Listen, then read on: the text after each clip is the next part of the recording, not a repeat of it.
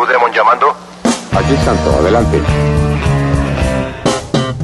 Bienvenido a la gran arena radial, donde los rudos y los técnicos se envuelven en el mágico mundo de la lucha libre. Lances, llaves, gritos e historias de los héroes de carne y hueso las podrás escuchar solo aquí en Gladiadores del Ring. Comenzamos.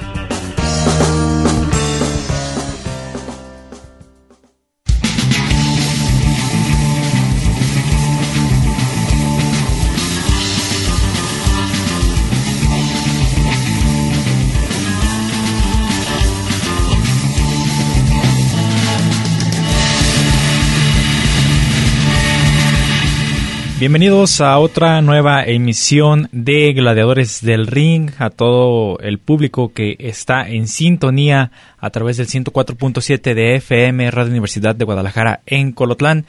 Les damos la más cordial bienvenida a este programa de el día de hoy donde hablaremos de muchísimas cosas porque han sucedido eh, acontecimientos bastante interesantes en estos días dentro de la lucha libre eh, a nivel nacional. Entonces, pues vamos a estar eh, presentándoles a todos ustedes la información de que ha surgido en estos días y, sobre todo con un luchador que eh, específicamente robó los reflectores de esta semana por la noticia que se dio, pero más adelante vamos a hablar sobre este gladiador quien pues fue eh, causa de, nota en esta semana en la lucha libre. Lo saluda Cristian Rosales aquí en el micrófono ya preparado con toda la información para el día de hoy para que no se lo pierdan y también además mm, más adelante estaremos presentando todo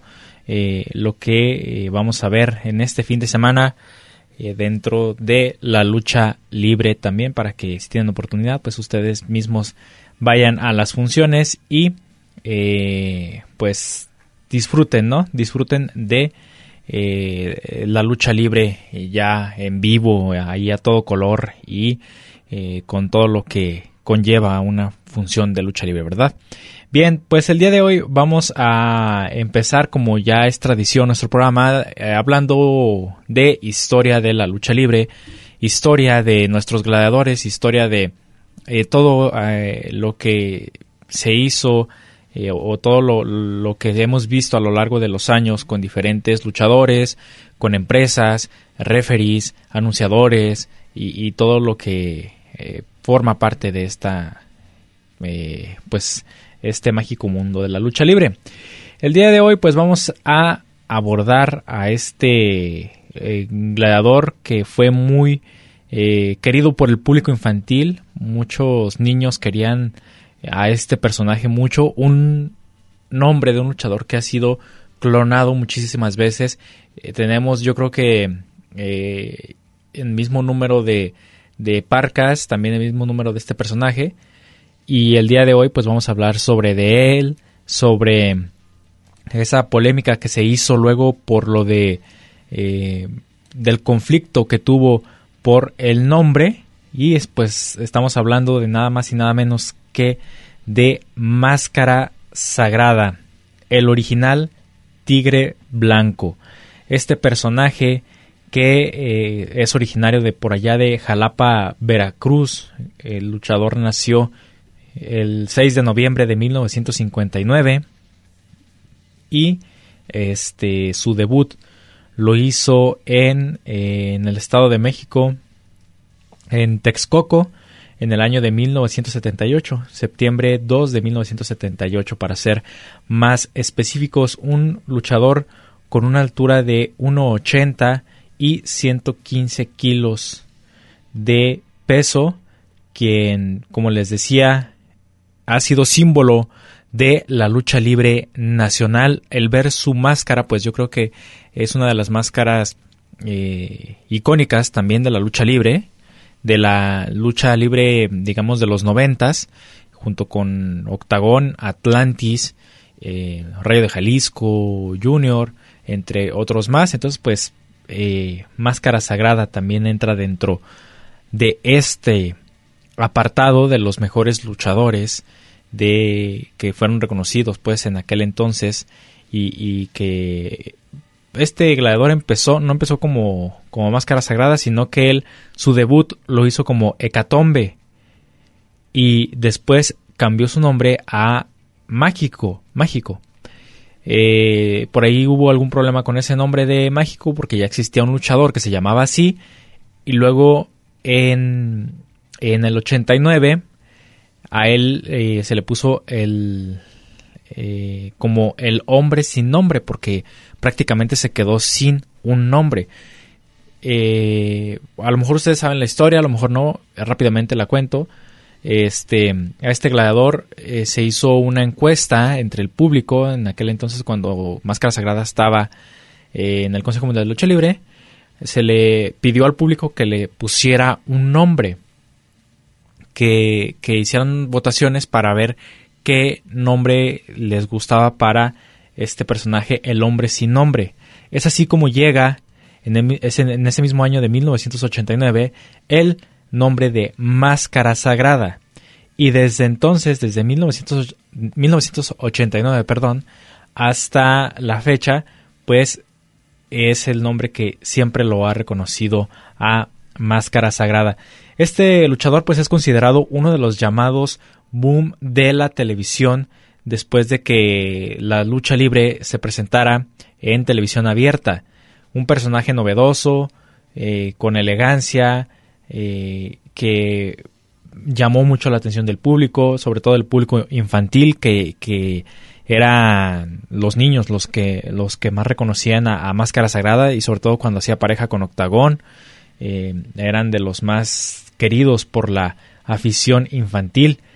Máscara Sagrada, pues eh, sus inicios debutó y triunfó con los personajes que, que tuvo hasta que se topó con el nombre de Máscara Sagrada o hasta que tuvo este nombre de Máscara Sagrada, en donde pues ya eh, prácticamente con, con, esto que sucede de, del cambio de nombre y este nuevo personaje, pues se abren las puertas de prácticamente de su personaje a nivel nacional.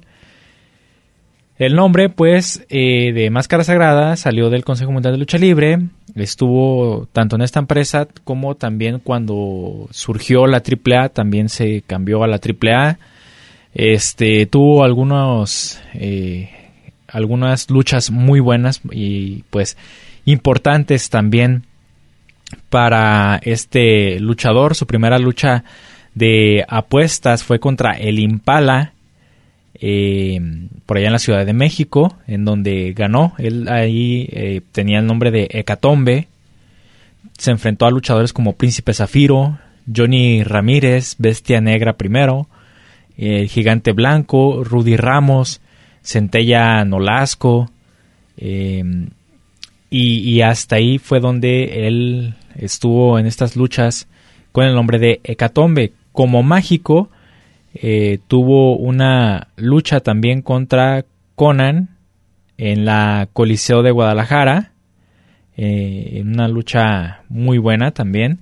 Y después de esta lucha, eh, estoy hablando de luchas de apuestas. Después de esta lucha ya es cuando toma el nombre de Máscara Sagrada y tiene enfrentamientos, por ejemplo, con luchadores como Black Cat, Fantomas, Pirata Morgan, eh, Popitecus, América, el Pirata Morgan eh, fue dos veces, en dos ocasiones, contra Corsario. Eh, y aquí tenemos una de las luchas más importantes de la carrera de Máscara Sagrada, que fue contra Fishman en el año 2000. Esta lucha se dio en el Palacio de los Deportes de la Ciudad de México en un triangular en donde se enfrentaron eh, luchadores que, que, fueron La Parca, eh, Shu el Guerrero, Fishman y Máscara Sagrada. Los dos que quedaron al final de este cuadrangular de, de lucha fueron Máscara Sagrada y Fishman, perdiendo este último ante el Tigre Blanco. Esto, eh, como ya les los mencioné, en el Palacio de los Deportes de la Ciudad de México. Después tuvo una lucha de cabelleras, aunque pues Máscara Sagrada para, este, para esta lucha él no había perdido la máscara. Y, pues se dio, se dio la, lucha y ahí se enfrentó a el heredero de Fishman, Fishman Jr. Esto fue en la Plaza de Toros de Ciudad Juárez en Chihuahua en el 2001 y su última lucha de apuestas fue en ese mismo año 2001 eh, contra el Boricua en la Arena Isabel de Cuernavaca, Morelos. Ahí ganó Máscara Sagrada al Boricua en,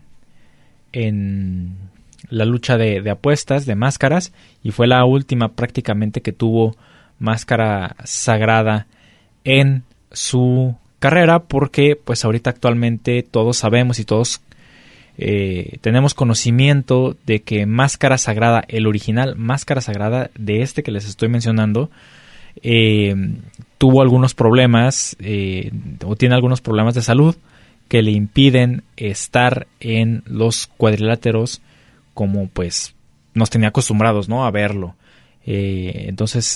eh, pues es muy triste cómo está ahorita su situación pero bueno entre otras cosas aparte de lo luchístico como les mencionaba también eh, una de las cosas que, llamó la atención de Máscara Sagrada o de este personaje fueron los conflictos en los que se vio envuelto el nombre de Máscara Sagrada al eh, tener problemas legales con la empresa AAA. Todos, eh, bueno, los que estamos involucrados en la lucha libre conocemos y sabemos de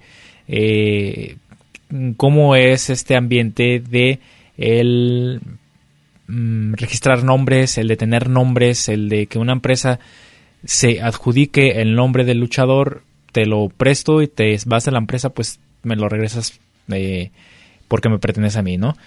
En esta situación con Máscara Sagrada, pues eh, se dio que, que Máscara Sagrada pues se va de AAA y quiere y le quieren quitar el nombre pero pues Máscara Sagrada no se deja, se entran a tribunales y demás, y es uno de los luchadores de los de los pocos que han tenido la fortuna de salir victorioso y ganar ganar eh, pues la demanda que le hiciera la AAA hacia Máscara Sagrada. Entonces pues prácticamente diría yo que mm, pues solamente creo que dos luchadores han logrado hacer eso eh, y por ahí Octagón también creo, hasta donde yo me quedé, también Octagón ya tenía la demanda un poco más ganada o más a su favor. Creo que todavía no se concluye nada, pero eh, pues ahí tenemos eh, a Máscara Sagrada que él sí logró ganar esta mm, pues demanda en donde pues se vio envuelto en pues en cuestiones legales, ¿no? Y, algo que yo creo que los luchadores no, no quisieran caer en esto, pero pues a veces eh, el firmar papeles sin saber eh, lo que viene expuesto en los papeles, pues también es lo que no, no ayuda mucho o el confiar en las personas. Entonces, pues, a final de cuentas, a lo mejor puede llegar a suceder algo como esto, de, pues, está bien, te vas de la empresa, pero pues el nombre me pertenece, el personaje me pertenece y te vas a ir y te vas con las manos vacías. Entonces, pues, fuera de que solamente es un nombre, el que hace el nombre es la persona que está eh, portando la máscara o que está portando el personaje. Es el que da el carisma y el que le da ese pues esa identidad al personaje. Una vez que pues se sale o que termina y que suceden este tipo de cosas, pues lo más viable que hacen los luchadores pues es buscar otra alternativa cambiando el nombre. A, lo mejor tenemos el ejemplo de, la parca que tuvo que, la primera parca que fue a Adolfo, em, tuvo que cambiarse el nombre a Elia Park.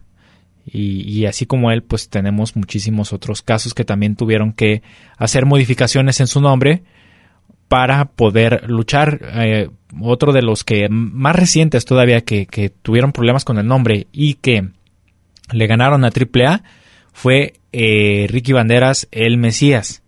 Este luchador estuvo en disputa legal por el nombre del Mesías. Eh, y hace un par de semanas, hace algunas semanas, ganó el, el juicio y ya ahora, ahora sí se puede presentar como el Mesías porque anteriormente él se tuvo que estar presentando en algunas fechas como eh, Gilbert el Boricua, así se estaba presentando. Entonces eh, ganó la demanda y ya puede usar su, su nombre de el Mesías, ¿verdad? Bueno, pero pues eh, lo que nos importa ahorita es Máscara Sagrada y pues para seguir con la información que les parece vamos antes que nada a nuestro primer corte de estación y regresamos con más aquí a Gladiadores del Ring.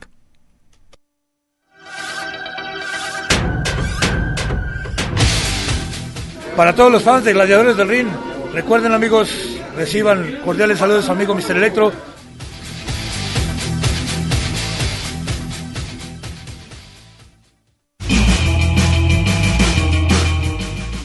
Un descanso en lo que comienza la siguiente caída. Esto es Gladiadores del Ring.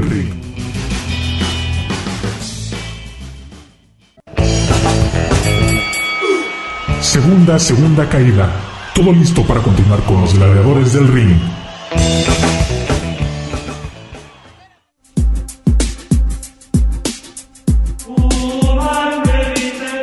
A todos mis amigos de Gladiadores del Ring, su amigo el original Mascarita Sagrada, el mini tigre blanco de los mini estrellas, tengo el gusto de enviarles un fuerte abrazo y un cordial saludo.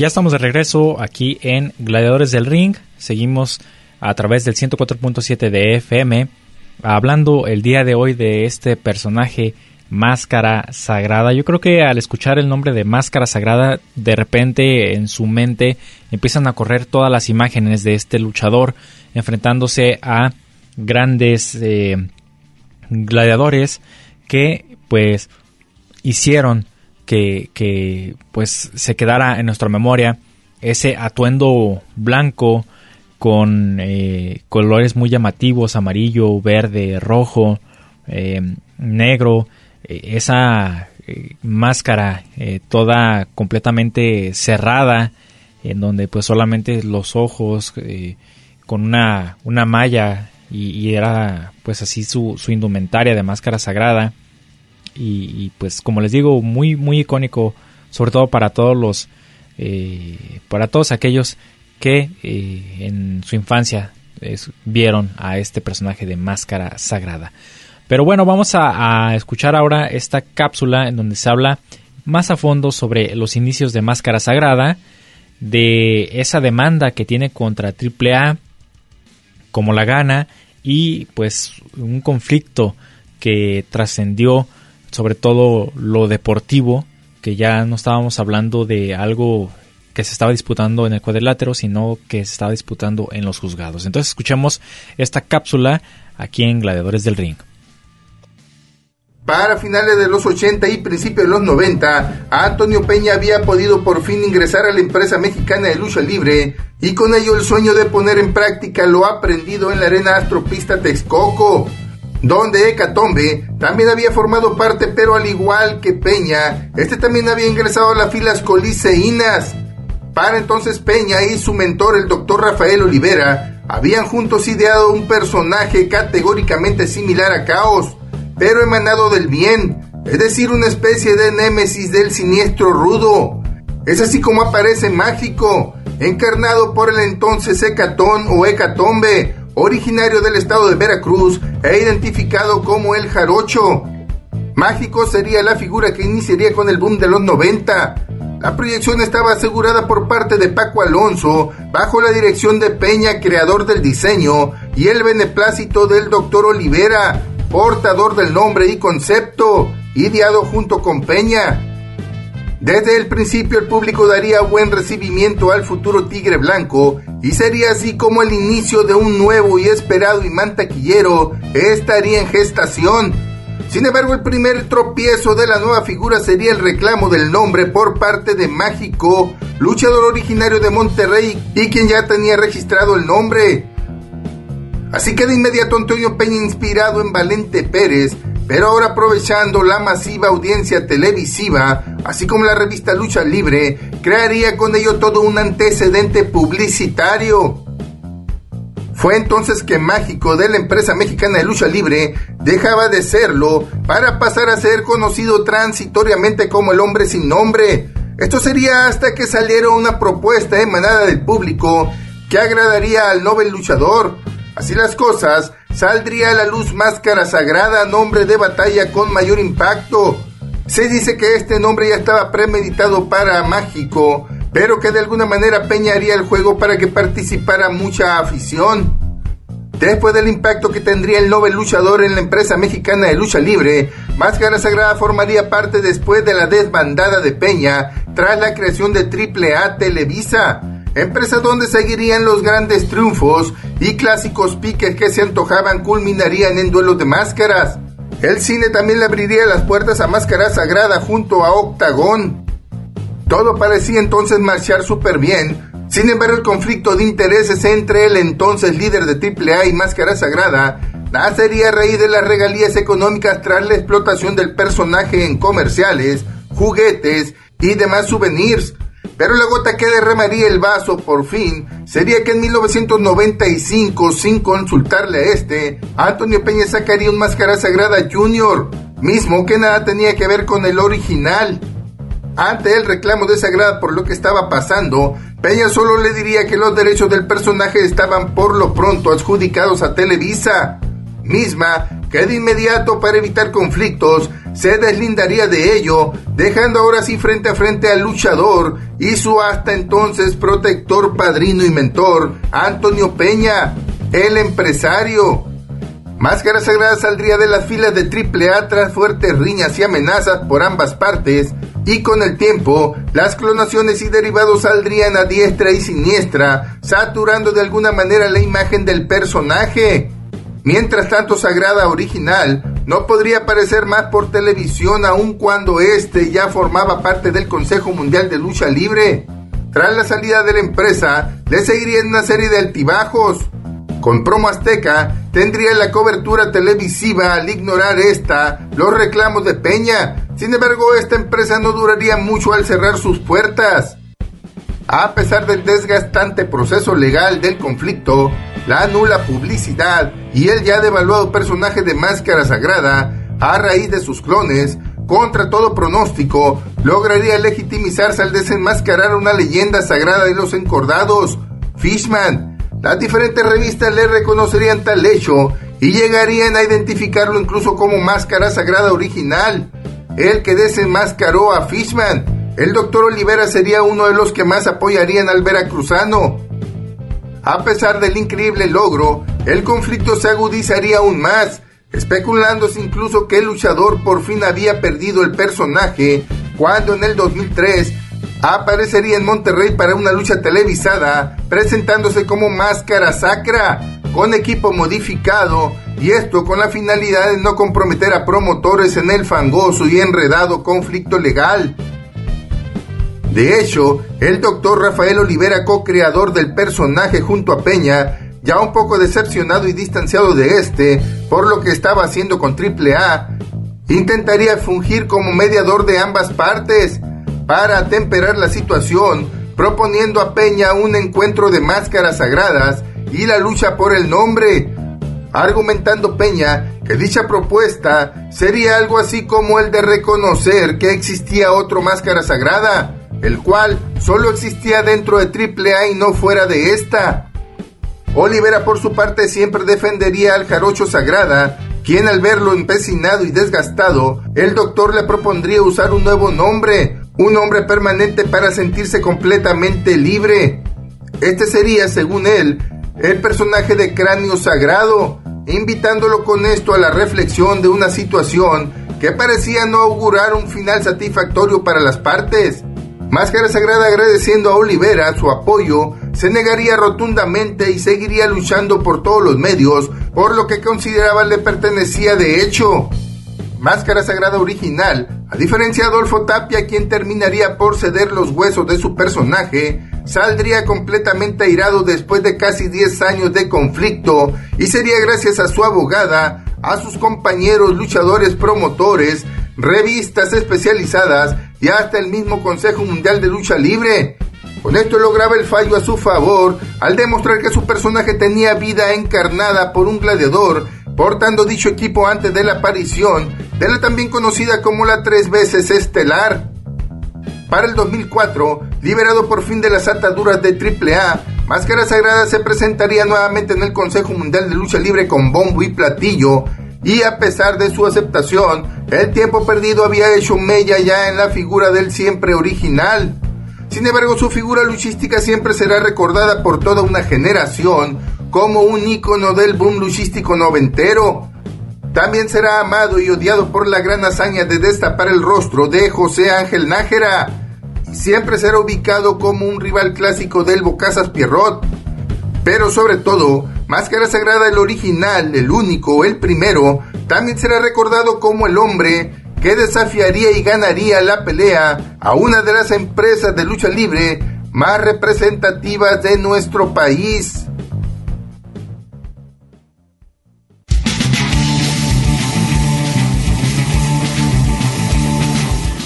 Pues ahí tenemos esta historia de máscara sagrada. Vamos a ir rápidamente a nuestro siguiente corte de estación, pero no se vayan que aún tenemos más información aquí en Gladiadores del Ring.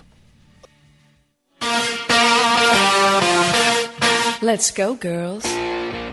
Hola, ¿qué tal, Cristian? Soy yo, tu amiga Tiffany. Te mando un beso y un abrazo y a todos los de Gladiadores del Ring. Bendiciones.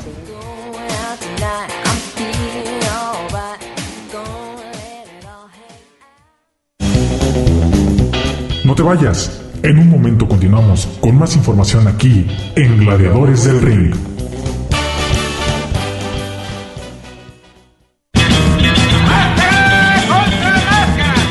Nos vamos a la tercera caída sin límite de tiempo, porque hay más aquí en Gladiadores del Ring.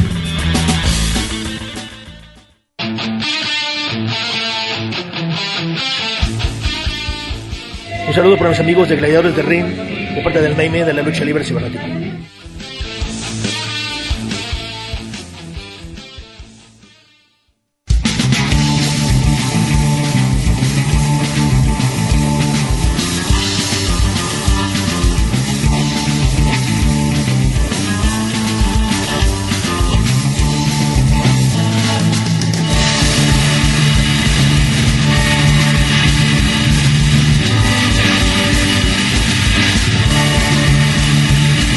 Bien, ya estamos de regreso, tercer bloque del programa del día de hoy de Gladiadores del Ring. Muchísimas gracias por estar todavía aquí en este programa hablando el día de hoy acerca de Máscara Sagrada, una parte de lo que vivió este luchador no en los cuadriláteros, sino fuera de ellos, eh, en otra en otro ámbito, en el ámbito legal, ¿verdad? Pues bien, vamos a seguir y pues como les había mencionado y como escuchamos también en la cápsula, pues Máscara Sagrada ha sido uno, de los luchadores más clonados en la historia de la lucha libre a nivel nacional. Y pues hemos visto infinidad de eh, máscaras sagradas, hemos visto hijos de Máscara Sagrada, Máscara Sagrada Junior, Máscara eh, Maligna, eh, hemos visto pues muchísimos, muchísimos que, que han hecho pues que este personaje eh, sea de, los más clonados dentro de la lucha libre, de los que, por ejemplo, tú lo ves luchar hoy aquí eh, en Corotlán en, en, una función y a la misma hora se está presentando en la Ciudad de México. Entonces, pues es prácticamente imposible. Entonces, pues es de los luchadores que, que, que más mm, el, el personaje más, más se ha, se ha clonado o ha estado eh, envuelto en este tipo de cosas. Y tenemos también pues al mini, mini, al mini de este luchador que es Mascarita Sagrada, que también Mascaritas Sagradas hay muchísimos, así como hay muchísimos espectritos y espectros y, y o sea, también tenemos este mismo eh, caso con Máscara Sagrada. Triple A, ¿qué fue lo que hizo que, que para pues seguir todavía teniendo la esencia, digamos, de este personaje de Máscara Sagrada, sacó uno, un nuevo personaje que era Máscara Divina.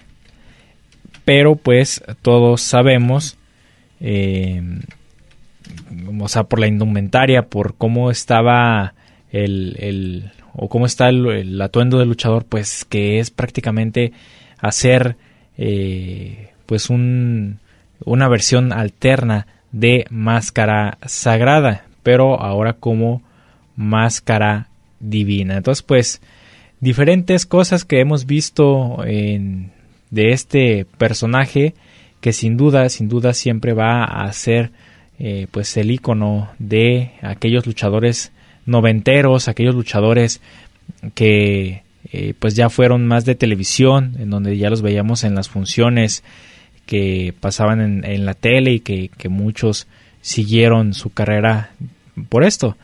Y, también llama la atención lo que ya eh, lo, que se mencionaba en la cápsula, que también Máscara Sagrada va a ser reconocido, amado y odiado, odiado también por haber sido quien destapó a Fishman.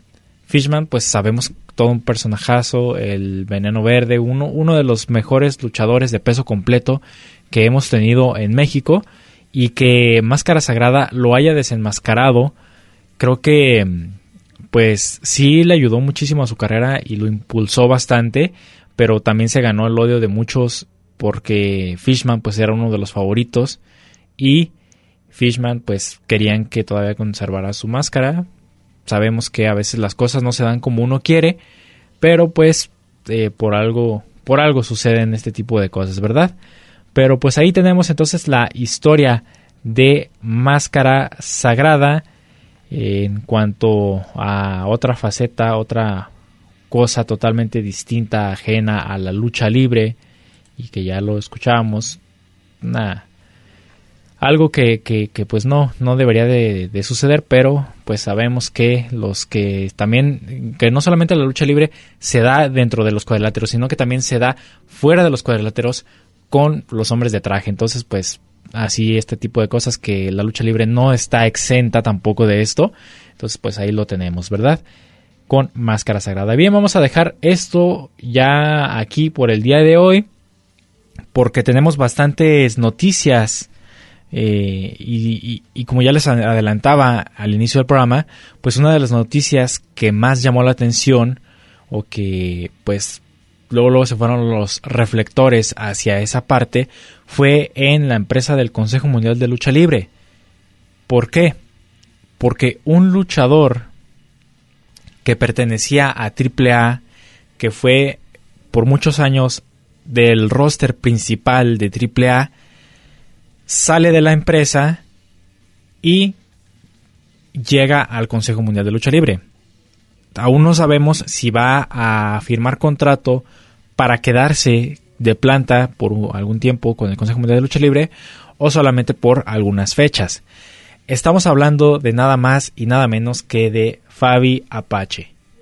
Fabi Apache, quien eh, hace unos programas atrás les había mencionado que se salió de AAA, este ya quería probar ella suerte en otros lados y la sorpresa de esta semana fue en el noticiario del Consejo Mundial de Lucha Libre. Ahí vimos la presentación de Fabi Apache. Eh, esto llamó mucho la atención de toda la gente, sorprendió muchísimo a, todos los que estaban viendo el directo de, del informativo del Consejo Mundial de Lucha Libre, porque nadie se esperaba que llegara eh, Fabio Apache a, pues ahí a estar eh, en el Consejo Mundial de Lucha Libre.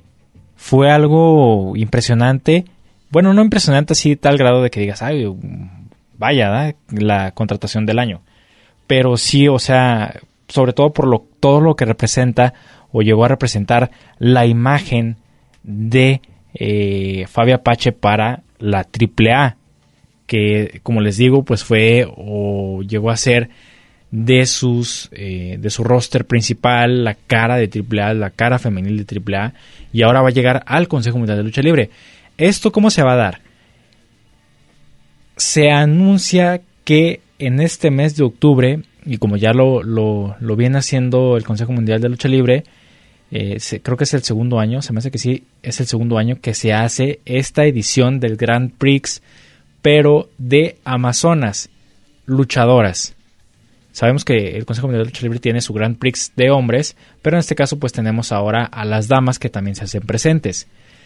Entonces pues dentro de este torneo es donde participará Fabi Apache.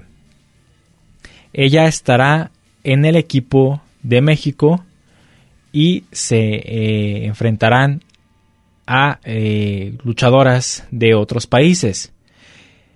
El equipo de México está conformado por Marcela, Princesa Suheit, Dark Silueta, eh, la Jarochita, Lluvia, Reina Isis, Dalis, la la caribeña, que ya va a estar de regreso aquí en México porque tiene ahorita una campaña por allá en Japón, están, está luchando y está junto con Stephanie Baker, pero ya para este Grand Prix ya van a estar de regreso. Entonces, pues ahí tendremos a Dalis la caribeña y, por supuesto, a Fabi Apache.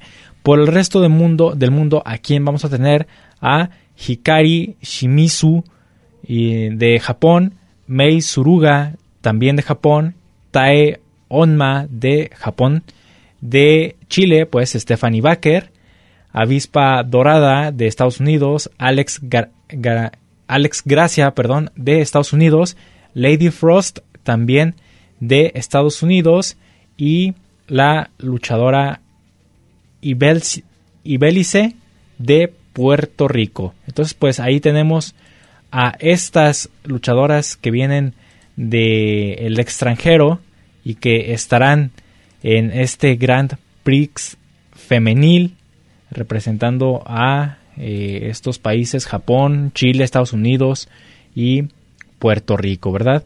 Entonces, pues la noticia fue la, la que llamó la atención, pues la de la participación de, de Fabio Apache dentro de este Grand Prix femenil.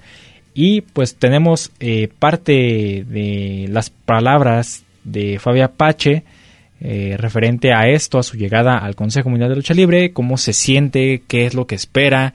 Y pues vamos a escuchar de viva voz de Fabio Apache lo que ella espera con esta nueva etapa en su carrera luchística. Primero que nada, la verdad, tuve una invitación para, para estar en el Grand Prix eh, que han manejado. Este sería su segundo año eh, que lo están manejando. Eh, a mí me invitaron para estar en el Grand Prix. tuvimos una plática, me, me, agradó y por eso es que, que, estoy aquí, que estoy aquí y pues voy a empezar con, con, con el evento de Grand Prix el 28 de octubre. Va, vamos a seguir más adelante a ver qué pasa. Prácticamente sí. Ahorita por fechas, este, por fechas y empiezo con el Grand Prix el 28 de octubre. Hola, Fabio Apache, buenas tardes. Hola, hola. Te pregunto, ¿por qué dar el sí a, esta, a este llamado del Consejo Mundial de Lucha Libre? ¿Por qué Fabio Apache da el sí a estar presentándose con el Consejo Mundial de Lucha Libre? Bueno, la verdad, antes que nada, eh, cuando a mí me, contactaron, eh, eh, sentí una muy buena vibra, la verdad. Entonces ya cuando tuve una plática con, el directivo de aquí, fue mucha educación, la verdad, y, me gustó mucho su forma de, trabajar para su empresa. Entonces, mm, platicamos, me agradó muchísimo y por eso es que les di el sí para estar en su evento del Grand Prix. La verdad es que me siento contenta, me siento contenta. En algún momento lo dije, eh, conozco a las personitas con las que yo trabajé afuera, este, no conozco a, los nuevos elementos, pero pues ya que voy a estar aquí un poquito, este, las voy a ir conociendo poco a poco. La verdad, te soy bien honesta, creo que me has entrevistado muchas veces y, no soy de estar viendo luchas, no, no, soy de, estar viendo luchas ni por YouTube, ni casi ni por televisión, a menos que sea una mía para autocriticarme, sí, pero no sé realmente los niveles de luchas que ellas manejan. O sea, para decir niveles es como tipo, están en la Arena México es porque tienen un nivel muy bueno. Entonces, pero no es como vayan despuntando poco a poco. La verdad es que yo, yo conozco, por ejemplo, a Tiffany, a Tiffany con, quien trabajé, a, a, a Princesa Sujei, a, Jarocha, a, Jarocha la conozco, entonces son poquitas a las que yo conozco con las que yo pude trabajar, pero de ahí en fuera con las demás no he trabajado. Entonces, pues vamos a ver si se presenta la oportunidad para enfrentarlas, adelante. Este, no hay presión alguna, la verdad es que creo que hay niveles. Yo, o sea, ni siquiera me siento la mejor luchadora del mundo, ni mucho menos. Creo que el que te pone ahí es el público. ¿Sabes? Y la calidad de lucha que tú manejes. Yo siempre lo he dicho, mi padre me inculcó gimnasio, disciplina, y eso fue lo que yo hice. Por eso he llegado y, he escalado poco a poco y por eso estoy en el lugar que estoy. Enfrentarlas a ellas es como tipo, eh, tiene nivel y si yo tengo nivel, siempre va a ser una lucha perfecta, ¿sabes? Buenísima, que al público le va a gustar. Así es que yo me siento, me siento contenta de estar aquí. De Independiente sí hay mucha, mucho, mucho roster independiente, pero eh, te lo vuelvo a repetir, hay niveles hay niveles. Entonces, ya estar en la Arena México con Amazonas, este, que, que tienen un nivel elevado, eh, en talento femenil, la verdad, este, pues a mí me agrada muchísimo. Siempre me ha gustado enfrentarme a quien sea, tanto desde una novata hasta una estrella. Entonces, no me quita el sueño absolutamente, ¿sabes? Pero pues nunca hay que, hay que decir que hay rivales débiles o que hay rivales mucho más fuertes que tú. Al contrario, siempre demostrar lo que siempre has demostrado y saber por qué estás en el lugar que estás. Eh, sí, la verdad estoy, estoy, estoy contenta de estar aquí, la verdad, y más en ese evento que es muy importante para, para la Arena México este, híjole, siempre lo he dicho, en verdad, y a lo mejor me voy a escuchar mal, más bien a quién le gustaría enfrentarme a mí. Es lo único que te puedo decir. Fabio Pache, para tu presentación en la Arena México con el Consejo Mundial de Lucha Libre, habrá una presentación especial, es decir, una vestimenta especial, quizá verte con el penacho, algo que también puede ser icónico para esa presentación. Ustedes me conocen, la verdad. Ustedes me conocen, saben que siempre he sido bien polémica con mis trajes. el penacho me representa. Imagínate, ¿qué puedo hacer? ¿Qué puedo hacer? ¿Mandarme eh, hacer un penacho verde, blanco y rojo? La verdad, valdría mucho la pena, ¿no? Claro que sí, gracias. Buena idea, buena idea, gracias. A ti, gracias. Eh, yo les agradezco muchísimo, creo que el público sabe que siempre les he agradecido porque siempre me han apoyado, siempre me han apoyado. Eh, las veces que me he presentado en cualquier lugar, eh, eh, siempre me ovacionan, la gente me conoce, saben cómo trabajo arriba del ring y eso es lo que les sigue gustando. Y a mí también. Creo que ellos saben que yo eh, no puedo bajar un nivel de lucha que tengo. Entonces, si yo me sigo manteniendo en el gusto del público es por lo que yo hago arriba del ring. Así es que les agradezco muchísimo que sigan al pendiente de Fabio Apache sigan al pendiente, en verdad, porque vienen muchas cosas, no sé, por mi cabeza. Entonces, este, pues a partir de hoy para adelante, creo que va a haber muchos cambios para conmigo, para bien. Y este, y pues sigan al pendiente de Baby Apache porque pues puede, pueden haber muchas, muchas cosas.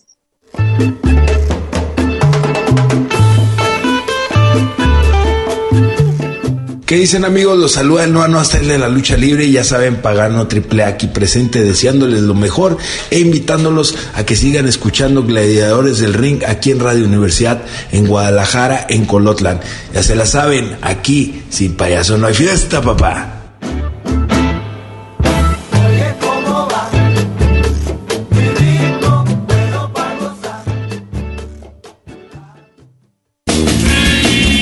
Las leyendas del pancarcio mexicano y sus historias las tienes aquí en Gladiadores del Ring.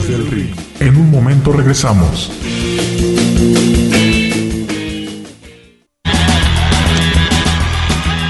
¿Y tú eres rudo o técnico? Descúbrelo aquí en Gladiadores del Ring. Estamos de regreso.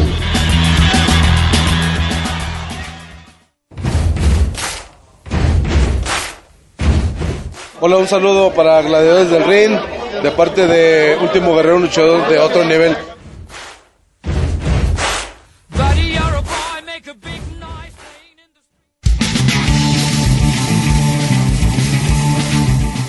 Muy bien, ya estamos en el último bloque de este programa de Gladiadores del Ring, hablando ahora de la información y de esto que les comentaba.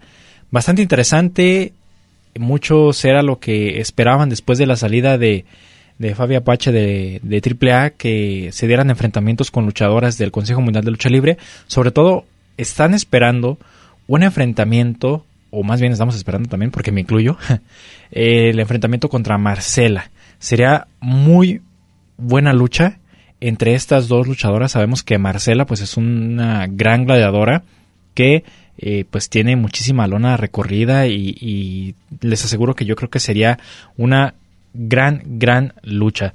Eh, pues se puede, puede suceder muchísimas cosas con esta, con este anuncio que se dio de parte del Consejo Mundial de Lucha Libre, quienes pues mm, muchos le aplauden a, la empresa que haya tomado esta decisión de hablar con Fabi Apache y de darle pues una oportunidad para que se presente dentro de la empresa, de la empresa más eh, longeva de la lucha libre aquí en México. Y pues eh, Cibernético habla al respecto de esta situación de las salidas de los luchadores de, que se han dado en, en AAA. Entonces, pues vamos a escuchar qué dice el main acerca de esta situación de eh, pues los luchadores que están saliendo de AAA. Pues mira, las salidas ha sido, yo creo que de cada uno de los luchadores han sido por motivos, este, eh, no sé, eh, a lo mejor profesionales, a lo mejor que no le, este, les pueda ir mejor como independientes. Cada quien sabe lo que carga en el costal, ¿no? Entonces, este, existe de que, que, si salen quizá para mejorar. Y se ha visto que todo lo que ha salido de AAA ha sido, pues, ha mejorado, ¿no? Porque muchas veces hasta los han regresado a AAA, ¿no? Entonces, este, de, del elenco actual de AAA es totalmente diferente al que yo estaba, ¿no? Eh, pues yo creo que el único que queda, no sé, pues, ya no hay nadie, o sea, no hay nadie, todos los regresaron. ¿sí? Si yo volteo la cara, vemos a Heavy Metal, que por cierto no sabemos dónde está, ¿no? Pero ahí está. Eh, Charlie Manson, eh, vimos que regresó el zorro, este, ¿quién más? Eh, Psicosis, Viper. Psicosis, Viper, o sea, muchos, muchos luchadores y yo creo que van a traer a más, ¿no? Entonces, pero más del, del, antiguo elenco, ¿no? ¿Por qué? Porque mejor es la gente que es lo que quiere. Yo creo que AAA eh, hasta cierto punto dio el clavo en algo que se habían, se habían este, eh, enfocado solamente a las nuevas generaciones, a los millennials, olvidándose de la generación X. Y la generación X todavía son muchos aficionados, muchísimos, que a sus hijos les, les, este, metieron la idea de, de, un, de, un, de máscara sagrada, de, de, unos vipers, de todos ellos. ¿sí? Entonces, toda esa gente se olvidó. Y eso se convirtió en lo que ahora se llama este, el wrestler, o, ¿cómo, ¿cómo, le llaman? Ese, el, lugar de lucha libre, el, wrestling. El wrestling qué mamada, güey, ¿no? Estamos en México, ¿no? Y el wrestling. Pero en fin. Este, ya, ya, ya, y, en esa, esa, generación pues tenemos a, los nuevos Vipers, hay muchos luchadores que pues no han tenido el punch, ¿no? No han tenido el punch. Pero regresamos nosotros para ayudarlos, ayudarlos y, que, y, que, sea y que se haya y como eso te puedo decir en muchas facciones y muchos luchadores, ¿no? Entonces yo creo que fue un éxito de AAA el traer luchadores de antaño para reforzar a su elenco actual, sí, porque es lo que la gente quiere, la gente la, gente los 30 años de AAA prácticamente es nostalgia, claro, es nostalgia, ¿no?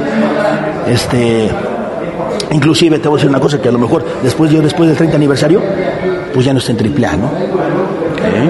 ¿Quién sabe? ¿Por qué? Porque a lo mejor en los 30 años, ¿sabes que Ya, no te ocupamos, adiós, vámonos, ¿sí?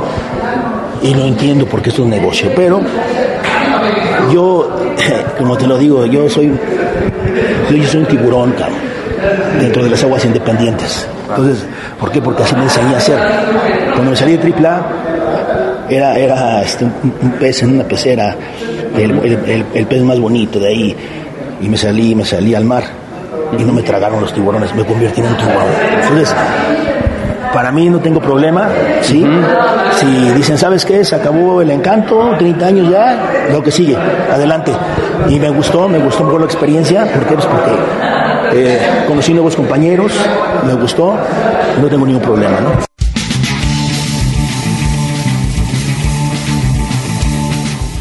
Bien, pues ahí tenemos las palabras del cibernético sobre pues esta situación de los luchadores que van y vienen de AAA o que van a otras empresas o que se vuelven independientes. pues eh, creo que en la actualidad la lucha libre pues eh, ha ido cambiando y pues creo que debe de haber mm, más eh, visión y, y, así pues podemos ver encuentros más interesantes con luchadores que, que ya representan un icono para la lucha libre o que son muy reconocidos y que las nuevas generaciones pues van a, a, saber eh, pues quiénes son o quiénes fueron o qué hicieron en la lucha libre, ¿verdad? Ah, eh, yo leí un comentario acerca de, un, punto que tocó aquí Cibernético, en donde le, eh, le comentaban hacia Cibernético que pues lamentablemente AAA lo estaba usando para hacer un escalón de las nuevas eh, las nuevas eh, generaciones que están entrando de luchadores o las nuevas promesas de lucha libre. Y, que se les hacía feo que cibernético pues, fuera eso. Pero creo que aquí con esto que él está comentando creo que él tiene muy claro su participación o el punto en el que está ahorita él como luchador. Él sabe que eh, ahora le corresponde apoyar a los nuevos luchadores para que eh, pues siga teniendo ese auge la lucha libre y se siga desenvolviendo. O sea que no se cierra a, apoyar al nuevo talento. Entonces pues aquí lo escuchamos. Él dice pues si, si yo sirvo para que los demás luchadores puedan tener más alcance, pues con mucho gusto los apoyo. Si la empresa ya no requiere mis servicios, pues completamente mm, de acuerdo, me voy y pues eh, me lanzo otra vez al ruedo, a lo que exista o lo que tenga por allá afuera, pero sin temor a qué va a suceder, sino que él ya tiene pues bien claro cómo está la situación. Entonces pues eh, es bueno escuchar esta, estas palabras del cibernético, sobre todo por lo que representó su personaje en, en los 2000 más o menos, todo lo que hizo y, que yo creo que eso eh, ayuda a las nuevas generaciones a que eh, aprendan cómo eh, estar parados en un cuadrilátero y cómo poder llevar un personaje por sus diferentes etapas, ¿no? Y, siempre estar en la boca del público, de la gente. Y Cibernético es lo que ha hecho a lo largo de los años, es lo que ha logrado hacer, estar en la boca de eh, todo el medio luchístico. Simplemente con hablar y expresarse y decir su opinión, con eso simplemente ya está en boca de todos el cibernético y es un hombre que, que, hasta ahorita todavía sigue vigente, ¿verdad? Entonces, pues ahí lo tenemos. Eh, las palabras del cibernético acerca de los luchadores van a ir, van a venir, van a entrar, van a regresar, van a salir. O sea, eso lo vamos a ver en, eh, ya actualmente, porque así es como se está dando la lucha libre, ¿verdad? Pero bueno, con esto vamos a finalizar nuestro programa del día de hoy, agradeciendo a todos los que nos siguieron en su radio, en internet, los que escuchan el podcast, la retransmisión, los que están al pendiente cada viernes escuchándonos, les agradecemos muchísimo y pues no nos resta más que invitarlos a que escuchen Gladiadores del Ring todos los viernes en punto de las 5 de la tarde. Mi nombre es Cristian Rosales, se eh, despide de todos ustedes y nos escuchamos la próxima aquí en Gladiadores del Ring. El ring de 6x6 nos espera para seguir con más historias, datos y noticias. No te los pierdas y sintoniza Gladiadores del Ring. Solo aquí, en Radio Universidad de Guadalajara, en Colotlán. Hasta la próxima.